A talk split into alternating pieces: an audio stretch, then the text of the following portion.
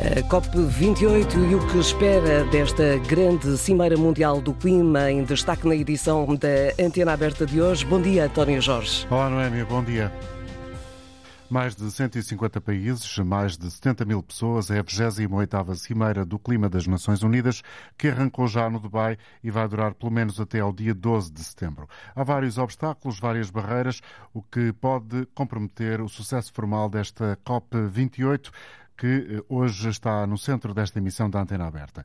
Essas incógnitas, mas também uma certeza, não vai ser fácil Prevêem-se negociações difíceis. Os objetivos são, obviamente, tentar travar o aquecimento global, um compromisso para o fim gradual dos combustíveis fósseis, a definição de regras e financiamento para fundos climáticos, um acordo para uma redução global do nível de emissões. São, portanto, como dizia, arestas, aspectos fundamentais, decisivos, para que se possa então limitar o aquecimento global de 1,5 graus Celsius até 2050, face à era pré-industrial. António Guterres, secretário-geral das Nações Unidas, acredita que isso ainda possa ser possível se se cortar o mal pela raiz, ou seja, cortar os combustíveis fósseis. Há, na previsão dos Estados Unidos e da União Europeia, a ideia de acabar com o carvão até o ano 2030, o gás fóssil até 2035, o petróleo a 2040, até 2040. Enfim, não houve, no entanto, no G20, G20 um entendimento sobre estas datas. São uh, pontos de partida para esta discussão. A discussão que hoje arranca no Dubai. Mas aqui no programa, na antena aberta da Antena 1, queremos saber o que pensa destas cimeiras. Será que pode haver um efeito efetivo de compromisso com ações eh, posteriores a esta cimeira que materializem o que eventualmente pode ficar escrito no papel. Queremos ouvir a sua opinião através do 822-0101, 822-0101. Se está fora do país, também pode participar pelo 2233-99956. O que é que cada um de nós tem feito em prol da defesa do ambiente, contra as alterações climáticas? É um tema que tem sido polémico em Portugal. Hoje, no dia da COP, vamos olhar para esta matéria aqui na Antena Aberta. Queremos ouvir a sua opinião através do 822 0101. Com a jornalista Rita Fernandes, vamos fixar aquilo que tem sido feito e aquilo que está pela frente na agenda desta cimeira. As Nações Unidas marcam o tom da conferência. A ação imediata precisa-se. Até agora, o que foi feito foram passos de bebê, diz o responsável pelo grupo de trabalho da ONU para as alterações climáticas. Entramos na edição 28 da COP e os planos de cada país, juntos, ainda não são suficientes para evitar que a temperatura do planeta aumente mais de um grau e meio, ou seja, para conseguir cumprir o Acordo de Paris. É no Dubai que vai ser feito o primeiro balanço do documento assinado há sete anos em Paris. Os países vão olhar para todos os sinais vitais da saúde climática do planeta, identificar as falhas e encontrar soluções até 2030 e daí para a frente. As previsões mais recentes da ONU apontam para um aumento entre 2,5 graus e meio e 3 graus mas António Guterres acredita que ainda é possível fixar o aumento no grau e meio. It's a time for resolve, determination and yes, even hope. A solução, diz, é cortar o uso de combustíveis fósseis. The 1.5 degree goal is gasping for breath. Para chegar a esse número que parece ser mágico de 1,5 é preciso cortar as emissões globais de gases com efeito de estufa em 42%, mostram as Nações Unidas. I urge all countries to deliver. A convenção acontece este ano no Centro de Exposições do Dubai, que não passa despercebido pela dimensão e pela arquitetura futurista. Nos vários pavilhões discute-se o uso de terrenos, os oceanos, a alimentação, os transportes ou a juventude, com representantes políticos, movimentos sociais ou especialistas do meio académico. No pavilhão de Portugal, o Ministério do Ambiente vai assinar o compromisso financeiro entre o Fundo Ambiental Português e o Fundo Verde do Clima, um dos maiores fundos mundiais. Os Açores e o município de Cascais vão falar de neutralidade carbónica nas ilhas e da transição energética nas cidades. O mundo vai também ouvir falar dos recifes do Algarve, a importância dos empregos verdes, amigos do ambiente, ou da transição energética nos transportes portugueses. A cúpula da Cimeira é a COP, propriamente dita, a Conferência das Partes, o topo da tomada de decisão da Cimeira, com representantes dos governos parceiros. É lá que são revistos os planos de cada país, avaliados os efeitos das medidas e o progresso já feito. A COP reúne-se todos os anos desde 1995. Este dezembro de 2023 é agora o tempo de agir, diz a mensagem do presidente da COP. Everybody must use this time wisely. Let's have the difficult conversations now. Don't delay. Now. There is still time to fix that. A ONU avisa a janela para uma mudança significativa está a fechar. We are on a fast track to climate disaster. This is a climate emergency. It's time to stop burning our planet now. Temos de parar de queimar o nosso planeta, uma tradução literal das palavras de António Guterres no final deste trabalho da jornalista Rita Fernandes, da Antena 1. Está connosco nesta emissão de hoje da Antena Aberta o especialista em aquecimento global, o professor Filipe Duarte Santos, presidente do Conselho Nacional de Ambiente e Desenvolvimento Sustentável. Ouvimos há pouco ali, bom dia professor, obrigado pela colaboração. Ouvimos ali há pouco Al Jaber, o presidente da COP, a fazer um apelo para a necessidade de chegar a um entendimento, um acordo, a um ponto de um, capacidade de resolução, ou pelo menos de travagem do aquecimento global, mas ele próprio, e, e, eventualmente isto pode até ser um aspecto absolutamente lateral, ele próprio é uh, o patrão da indústria petrolífera dos Emirados Árabes Unidos. E de resto, a BBC um, disse, juntamente com um consórcio de, de jornalistas independentes, que havia a expectativa dos próprios Emirados Árabes Unidos usarem esta cimeira que arrancou agora no Dubai como uma espécie de oportunidade para celebrar negócios ligados ao petróleo e ao gás natural. Não sei se acha que isto é um aspecto lateral, mas em todo caso já deixa a pulga atrás da orelha. Sim, é, é de facto, enfim, de certo modo, surpreendente para a maioria das pessoas que hum, esta COP, que é extremamente importante porque é, é, a oportunidade que existe para os representantes dos vários países e também outras instituições, académicos, empresas, se reunirem para uh, tentarem uh, controlar o problema das alterações climáticas, se realize num, num país que, uh, cuja riqueza provém essencialmente dos combustíveis fósseis. É um Mas, chamado petrostado. Eh, exatamente, eh, e que antes a COP do ano passado foi no Egito, que também, eh, também produz combustíveis fósseis, portanto é, é de certo modo surpreendente, mas enfim, isto resulta também das regras de alternância, da localização em que se fazem as COPs uh, pelos vários continentes. Uhum. Portanto, há regras nas Nações Unidas e, e depois uh, há propostas de, de, países em cada um dos, das, das regiões. Um, em cada uma das regiões há propostas e, e a proposta que apareceu e que, enfim, que tinha viabilidade foi a proposta do, dos Emirados Árabes Unidos. Apesar disso, apesar dessa surpresa ou estranheza, se quisermos, eh, há eh, propósitos ambiciosos nesta eh, cimeira. Parece-me, não sei qual é a opinião do senhor, professor Duarte Santos, Filipe Duarte Santos, que há uma espécie de, ehm, de permanência de, de pessimismo por parte dos especialistas em relação aos resultados objetivos concretos destes dias de reunião.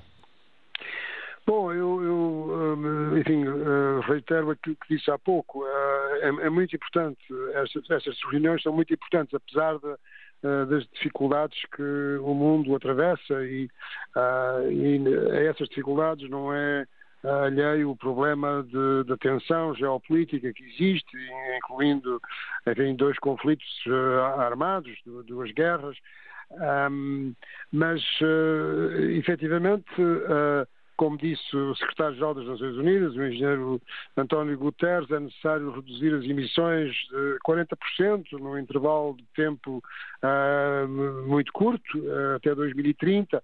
Uh, e isso é uh, algo que é incomportável para a economia mundial, uh, porque seria muito disruptivo fazer essa transição. Há uma dependência muito profunda de todos os países do mundo na utilização de combustíveis fósseis e, portanto, essa transição é difícil.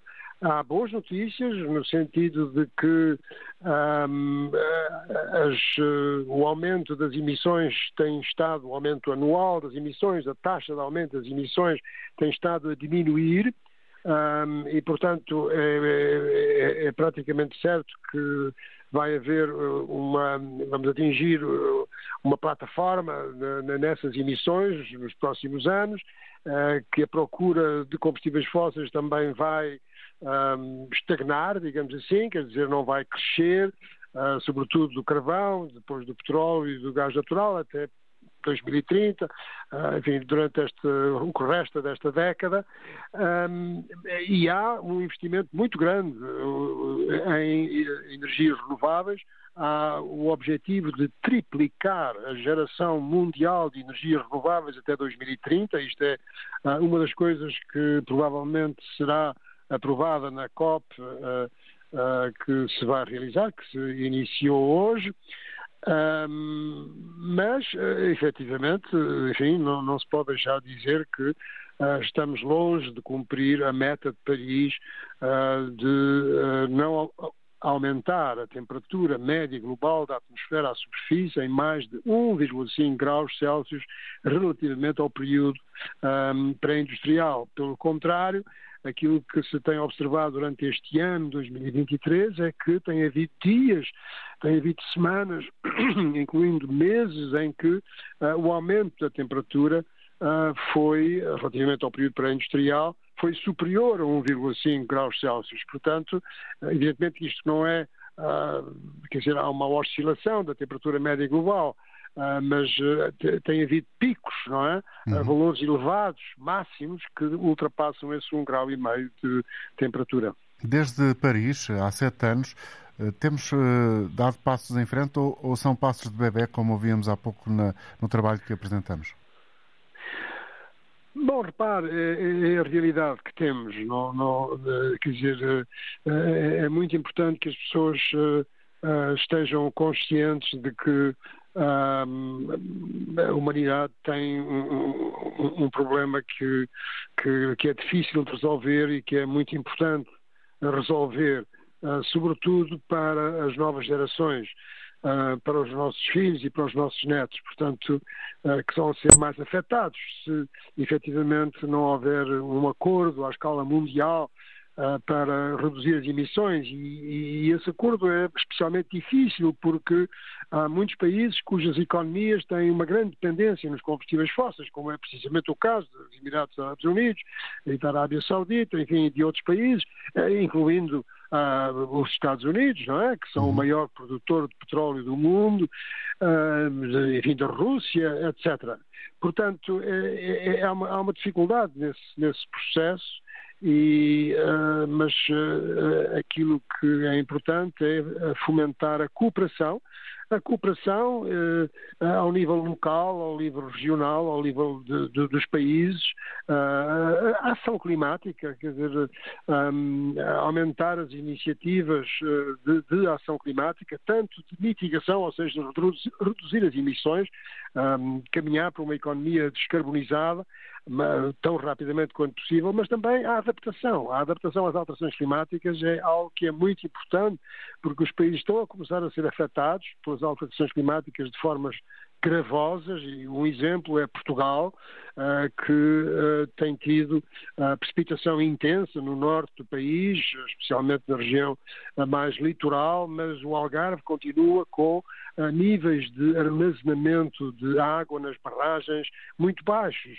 Uh, praticamente iguais ou até inferiores àquilo que se passava há, há precisamente um ano.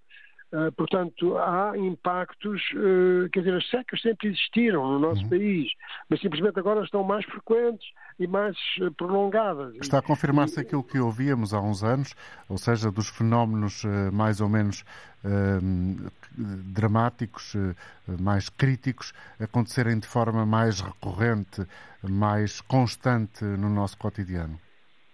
Sim, isso é, é, é um facto. repare, e é relativamente uh, simples compreender a razão. A razão é que uh, a emissão de gases com efeito estufa para a atmosfera uh, aumenta a quantidade de energia que o sistema climático, incluindo a atmosfera, tem. Portanto, há mais energia no sistema climático e essa energia tem que se dissipar de alguma forma. E a forma de dissipar é precisamente haver fenómenos extremos, fenómenos uh, violentos, se quisermos dizer assim, uh, portanto, precipitações muito intensas uh, que causam inundações ou secas. ou ciclones tropicais particularmente violentos, com ventos muito fortes, e, e, bom, e é isso que estamos a assistir e é isso que se vai sentir cada vez mais no futuro. Portanto, há uma tendência para agravamento. Se não, se não for. Um, Uh, se não conseguirmos controlar a causa deste, de, das alterações climáticas, elas não vão desaparecer. Portanto, uh, uh, temos que serenamente encarar este problema. Enfim, é, é, é, muito digo, importante também ter presente que a União Europeia tem sido líder neste processo de descarbonização, líder à escala mundial. A União Europeia reduziu as suas emissões de 32% entre 1990 e 2019 e, apesar disso, teve crescimento económico. Portanto, foi possível manter a economia a funcionar, fazer crescer a economia, gerar mais bem-estar e prosperidade para as pessoas uh, e, simultaneamente, uh, descarbonizar reduzir Isso foi possível, uh, permita-me utilizar a expressão, foi possível no chamado primeiro mundo, mas uh, as economias uh, de várias zonas do planeta não têm o desenvolvimento e a capacidade das economias da União Europeia e a ideia de operacionalizar o, o, chamado Fundo de Perdas e Danos ainda parece que está em banho-maria, não, não tem dado grandes passos e esse é também um aspecto fundamental. Sim, sem dúvidas, mas uh, uh, insisto em que a União Europeia tem dado ao mundo um exemplo neste, neste caminho. E, prova que é possível. E, e, prova que é possível, e isso é muito importante. E, por outro lado, para fazer uma transição destas, há muitos países que têm imensa dificuldade. Têm que ser. Porquê? Porque as suas prioridades são implementar, pôr em prática as agendas de desenvolvimento que aprovaram e que os conduzirá a um maior bem-estar, maior prosperidade. Eh, e para isso é necessária energia. Bom, e qual é a energia que está acessível? Bom, é todo este encadeamento, digamos assim. E para fazer a transição energética nesses países é necessário uh, o apoio, o auxílio dos países uh, com economias avançadas. E isso está regulamentado. é um fundo de 100, 100 mil milhões de dólares anual mas uh, não tem sido anual, mas não tem sido possível atingir esse valor em cada ano, mas está-se a caminho de atingir, portanto isso também são boas notícias. E por outro lado uh, é a questão do, das perdas e danos que uh, se é especificamente para auxiliar os países agora no que, no que respeita à adaptação não é? Os países Sim. a adaptarem-se a um clima em mudança e também a criarem resiliência aos tais eventos extremos. Ainda acredita, professor Filipe Duarte Santos, como António Guterres acredita que é possível atingirmos o objetivo de uh, não subir a temperatura mais do que um grau e meio? Bom, eh, do ponto de vista estritamente científico, é Uh, não posso deixar de dizer que é praticamente impossível, uh, tendo presente como funciona a economia mundial uh, e todas as problemáticas que existem neste momento no mundo. É, é, praticamente impossível. aquilo que os compromissos que os países têm assumido, esses compromissos conduzem não a um grau e meio, mas a, a cerca de, enfim, entre 2,5 e 3 graus de aumento da temperatura. Agora, aquilo que a COP vai fazer é também um, fazer uma análise, fazer uma avaliação uh, do que é que se conseguiu desde Paris, desde 2015. Essa avaliação é evidentemente muito importante um, e, e, depois, enfim, faça essa avaliação, que enfim, eh, será um documento que não é propriamente uh, muito reconfortante uh, ler, procurar que os países, sobretudo os países que são os maiores emissores e os países, enfim, de, de, todos aqueles países que dependem da produção de combustíveis fósseis, enfim, façam um esforço maior para a transição energética. Muito obrigado pela colaboração. Filipe Duarte Santos, especialista em aquecimento global, é também presidente do Conselho Nacional de Ambiente e Desenvolvimento Sustentável, aqui em algumas considerações, tendo como ponto de partida o facto de começar hoje no Dubai mais uma Cimeira das Nações Unidas para o Clima, a COP28, que vai durar pelo menos até ao dia 12 do próximo mês. São 11 horas 33 minutos e meio em Portugal continental. Vamos eh, dar a oportunidade aos nossos ouvintes, começando com Raquel Nunes em Oeiras. Ela foi uma das pessoas que se inscreveu através do número de telefone 822-0101. Bom dia, Raquel. Bom dia. Um, o que eu espero desta Cimeira Mundial do Clima é alguma publicidade. Um, eu queria deixar aqui assim uh, dois exemplos que não, não sei, pode ser que ajudem. Publicidade em que sentido? Uh, falar do assunto. Uhum. Falar nesse sentido. Uh, certo. Porque já começa a ser mais falado, mas ainda não o suficiente, ainda não é. Eu, eu não sinto no meu dia a dia que isso seja uma coisa presente e é necessário que isso seja. Uh, vou deixar aqui, vou dar dois exemplos. Se tivermos um navio enorme a andar uh, no mar, quando se carrega no travão, daqui a quanto tempo é que ele trava, não é? Pronto, isso é o, o é uma espécie de global, metáfora é? para percebermos aquilo que está a acontecer sim. no aquecimento global sim, e a sim, falta de ação eh, no travão, digamos assim, por parte dos Estados e das partes. Sim, e, e portanto vai, vai a paragem vai ser mais longe, não é? Ou como um congelador a, a descongelar. Quer dizer, eh, nós ligamos outra vez o, o, o motor do frigorífico, mas uh, aquilo que caiu uh, já não volta a subir, não é? Quer dizer, uh, as placas de gelo caíram. Aquilo Pronto. que descongelou não volta a congelar. Exato. Se a água tiver saído do congelador, claro. Sim, pronto. É assim, os políticos do mundo eh, e os políticos da, da Junta de Freguesia, portanto, o, o, Biden ou o Presidente da Câmara eh, de Oeiras, eh, que é onde eu estou, eh, fazem aquilo que, eh, que os eh, cidadãos os obrigam a, a, fazer. Os cidadãos, as empresas e, e, e, conforme a sua própria sensibilidade. Pronto. as pessoas devem exigir mas para exigirem têm que perceber do assunto. Uh, algumas não têm tempo para perceber do assunto. O assunto é muito complicado. Isto, isto, nada disto é fácil, não é? Tudo isto são decisões uh, muito complicadas uh, para tomar. as pessoas que percebem um bocadinho aquilo que eu sinto que estou a fazer aqui, devem educar os outros, tentando falar de uma maneira o mais simples possível acho que é importante Simples não sem, de, sem deixar de ter a, a, complexidade do assunto.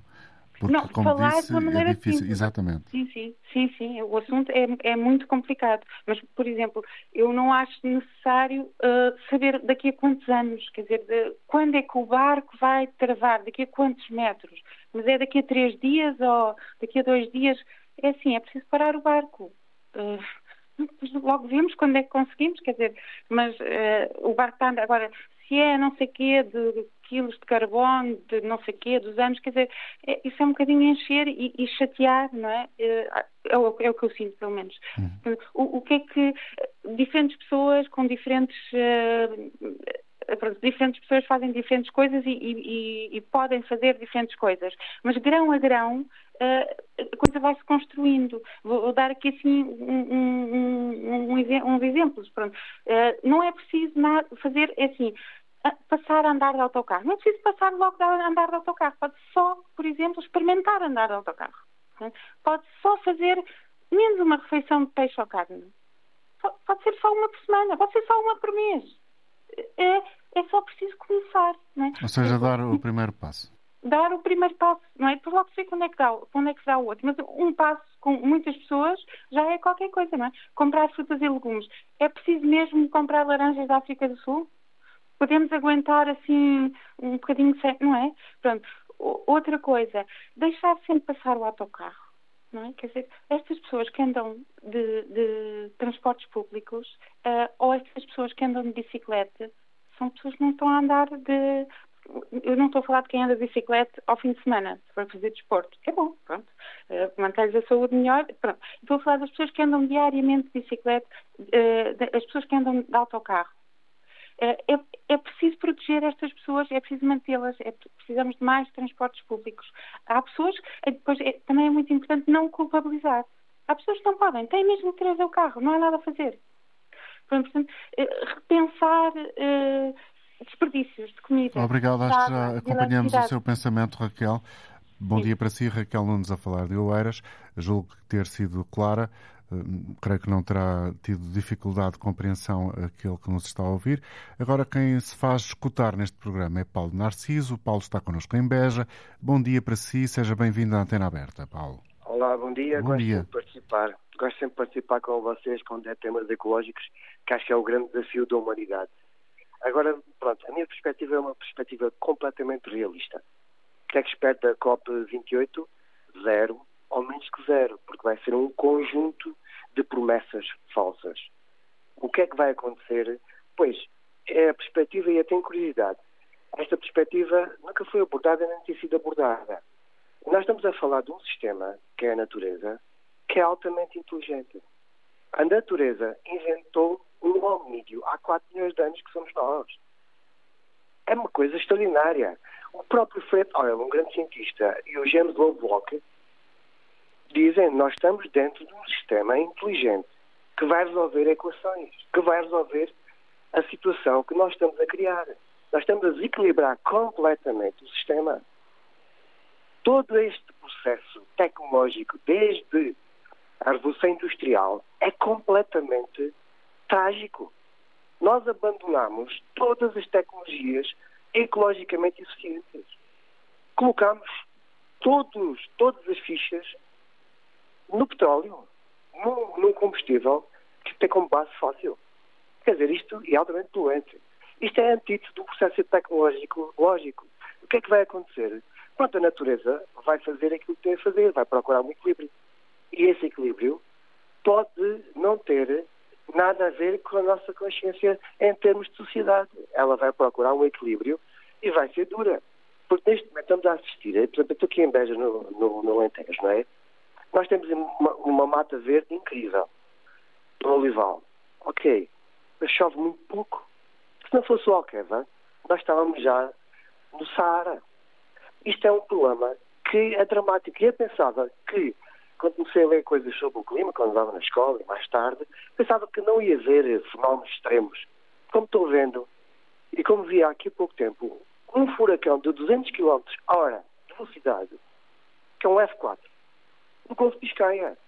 São coisas impressionantes. Há muita gente que está aí com as teorias da conspiração, de que não existem alterações climáticas, que o mundo foi sempre assim, em que há alterações, há, há realmente secas, há tempestades, e ciclos. É, mas a velocidade com que eu estou a acontecer é uma coisa impressionante. Obrigado. Paulo, Muito vamos obrigado. ouvir outra opinião de José Franco. Saúde, bem-vindo, José, está connosco em Lisboa. Ora, muito bom dia, bom dia à audiência. Um, o que é que espera desta cimeira? Olha, é, ao contrário daquilo que é fácil para muita gente dizer, mesmo aquelas pessoas bem intencionadas, de ah, isto não vão resolver nada, ou vão fazer promessas depois não cumprem, não sei o quê, eh, eu espero alguma coisa. Primeiro, não serve para nada absolutamente este tipo de posições, que são posições que não, que não têm nenhum valor. Portanto, imaginemos que se repete aquilo que tem vindo a acontecer no, noutras copos, noutras cimeiras. É mau. Pronto. O que, o que interessa é o que é que nós de bom podemos fazer. E, há, e eu, eu sou, para já, devo dizer que eu sou voluntário de um movimento global a nível internacional que se chama Safe Soil. Acho que é tempo, já devia ter sido tempo há, mais tempo, de falar sobre o solo. O, quando nós falamos Disse de sol ou solo? O solo, solo, o solo, a terra, a terra o solo. Aquela parte são uns dois ou três palmos de espessura de terra que é o garante da vida do, do planeta todo. É a fonte da vida. Por exemplo, o Sol, isto são tudo dados científicos. Uma colher de chá de terra, daquela terra boa, tem mais micro-organismos do que existem pessoas acima da Terra. Mas pronto, então que é que, qual é a novidade que neste COP28 se, vão, se vai falar? Não é aquilo que vai atrair os jornalistas, os jornalistas só se atraem pelas desgraças e pelas coisas assim do género. É, vai-se falar sobre o Sol e sobre a importância que o Sol tem exatamente nas alterações climáticas.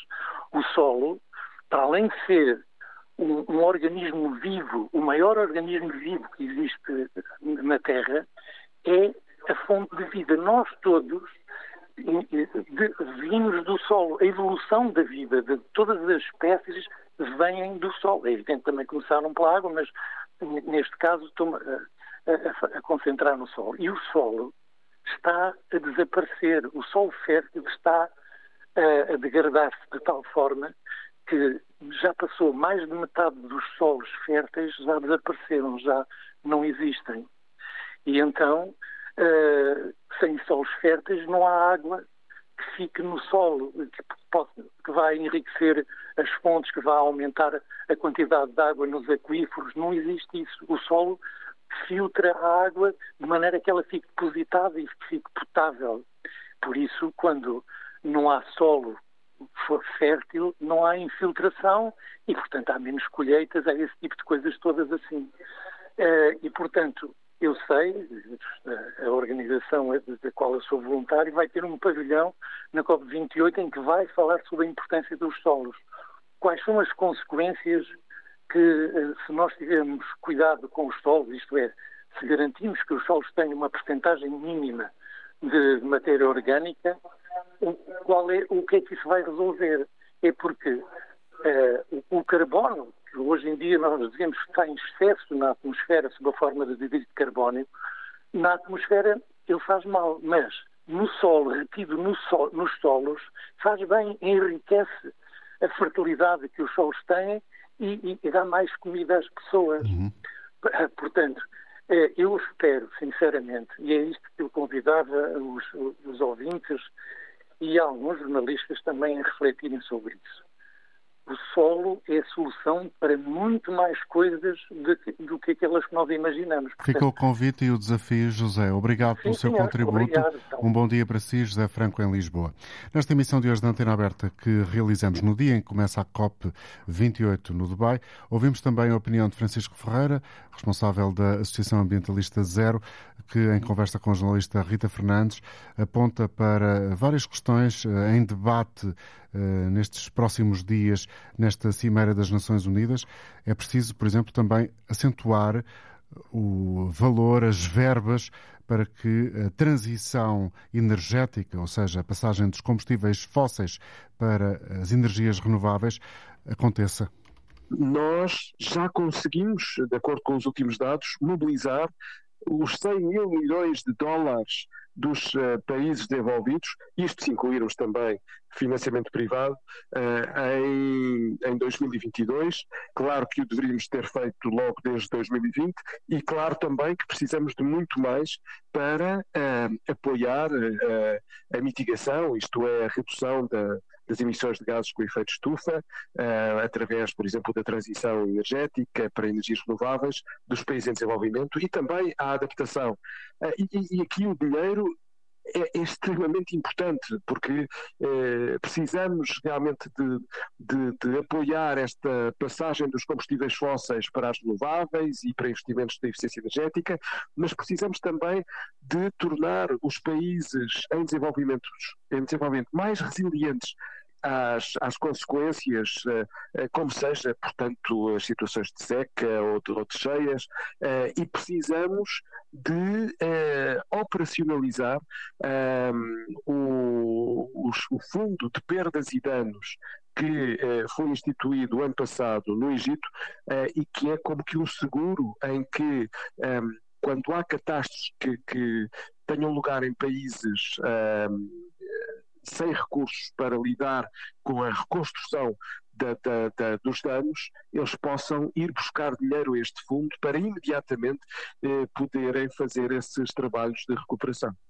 Ainda assim, esta COP, esta Conferência das Nações Unidas, uh, parece ter, uh, Francisco, uh, várias palavras-chave: ação, urgência, uh, ação imediata, não há tempo a perder, não é? Para quem já está dentro desta Copa, apesar de ela ter começado há pouco, mas para quem já anda a ler muitos documentos sobre a Cimeira, estas são palavras que aparecem sempre.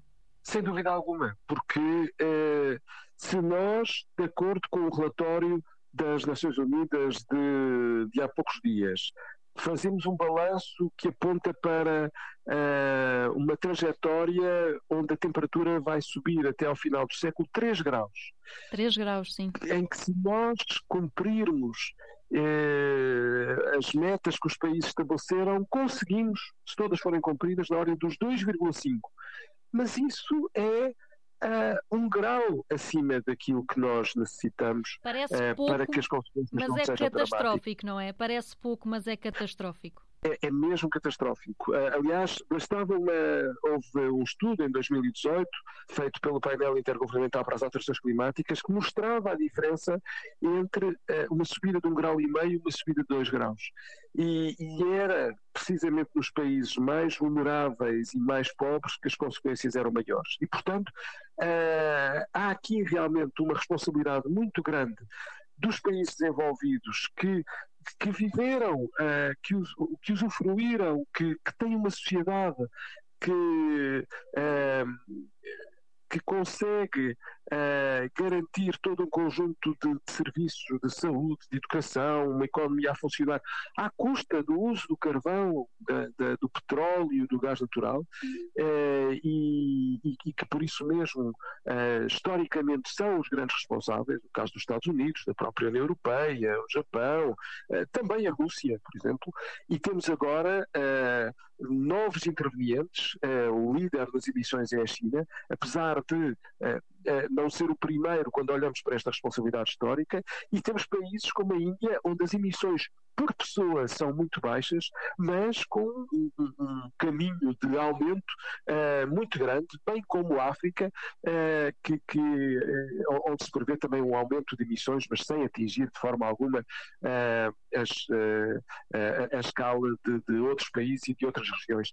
Portanto, nós estamos numa emergência climática porque precisamos de começar a descer as nossas emissões a partir de 2025 e uh, eu diria que há mais uh, uma palavra-chave fundamental que é, uh, ou um conjunto de palavras fundamental que é o fim dos combustíveis fósseis o fim dos subsídios, que a União Europeia quer assumir já em 2025, eh, e o olharmos para eh, o fim dos combustíveis fósseis, numa primeira fase, obviamente, uma forte redução da, da, do uso dos combustíveis fósseis, porque é a queima destes combustíveis que, ao emitir o dióxido de carbono, leva ao aquecimento global e às consequentes alterações climáticas. Esse é, aliás, um apelo eh, feito na mensagem de abertura do responsável pelo quadro quadro das Nações Unidas para as Alterações Climáticas, Simon Steele.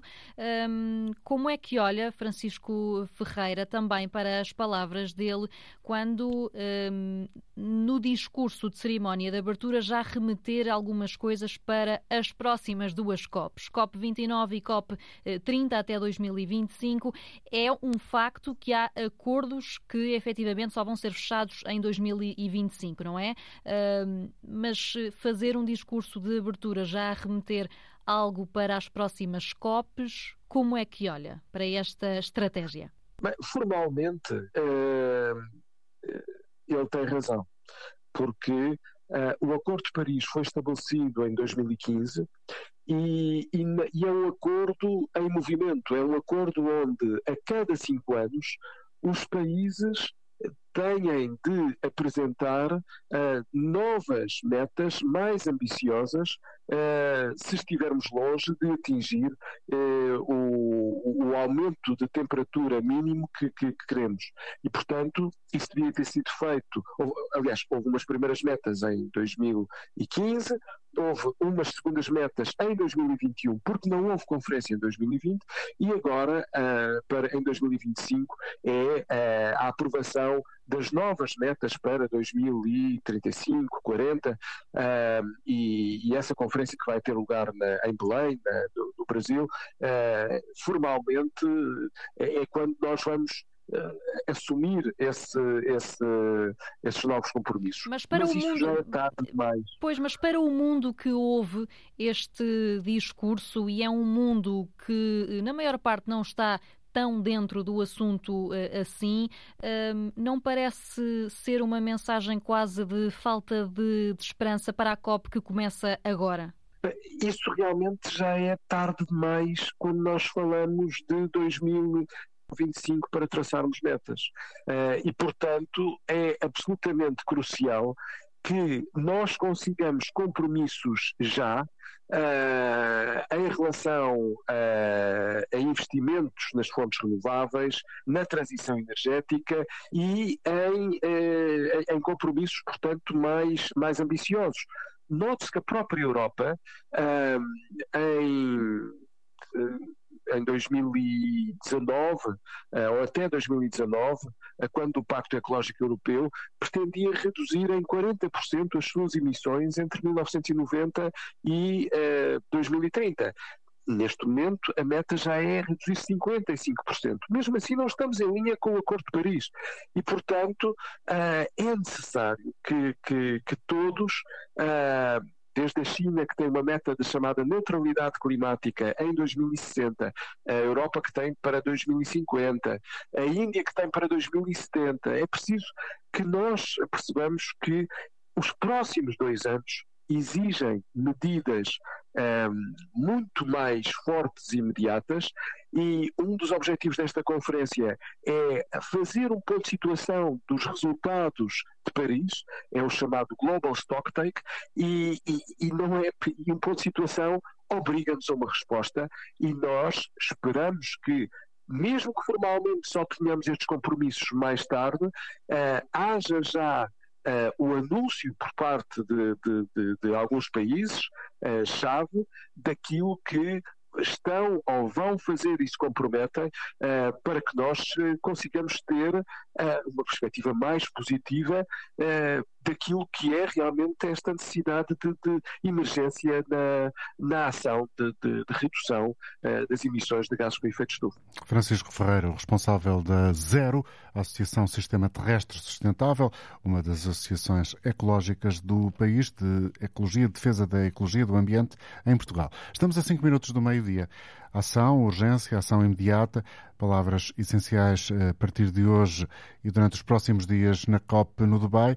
Não sei se são palavras também que fazem parte do seu discurso. É o que pergunto a Domingos Aires, eh, que vamos ouvir agora. Connosco em Sintra. Bom dia. Sim, bom dia. Portanto, eu creio que o que vai acontecer com esta COP vai ser o mesmo que as outras.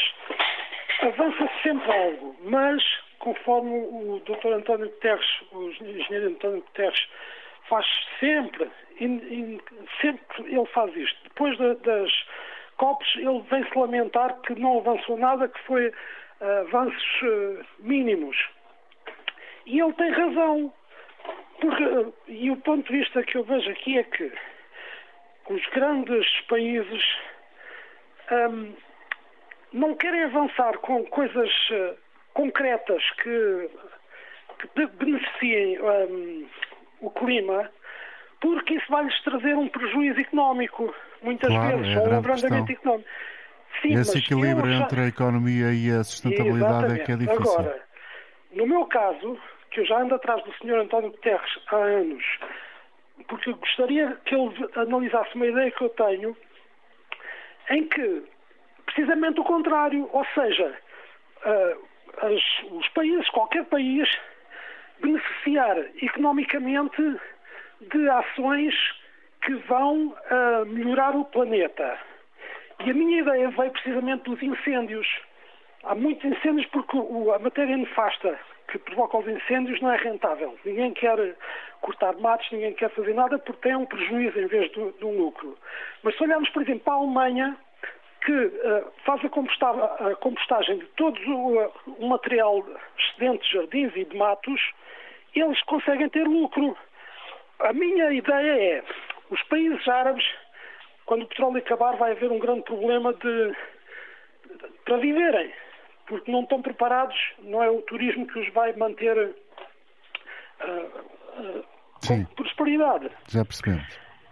E têm muitos desertos, e a minha ideia era precisamente, no caso português, que depois se espalharia pelo planeta, uh, valorizar os cortes de, de mato, arranjar-se uma maneira que eu tenho a certeza que se consegue, se consegue na Alemanha, consegue-se em todo o lado.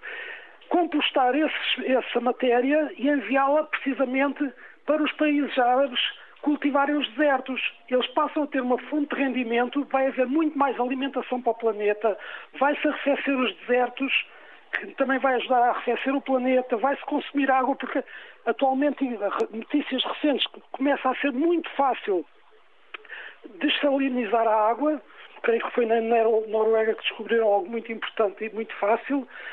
Eh, Portanto, isso também não é desculpa. Para além de que a água para regas não necessita de ser uma água toda XPTO, pode, ser, pode não, não ter que passar por tantos processos e tornar-se ainda mais barata.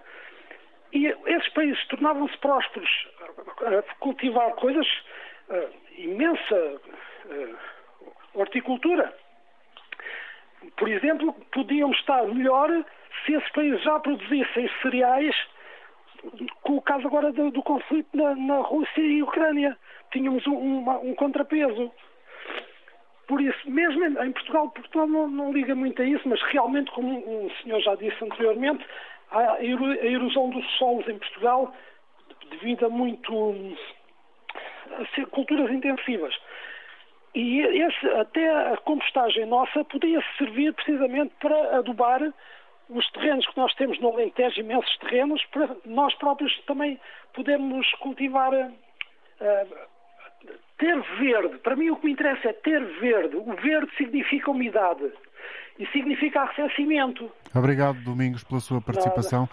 pelo contributo que aqui nos trouxe também. Agradeço a todos aqueles que procuraram fazer ouvir a voz. Voltaremos na próxima segunda-feira. Bom fim de semana.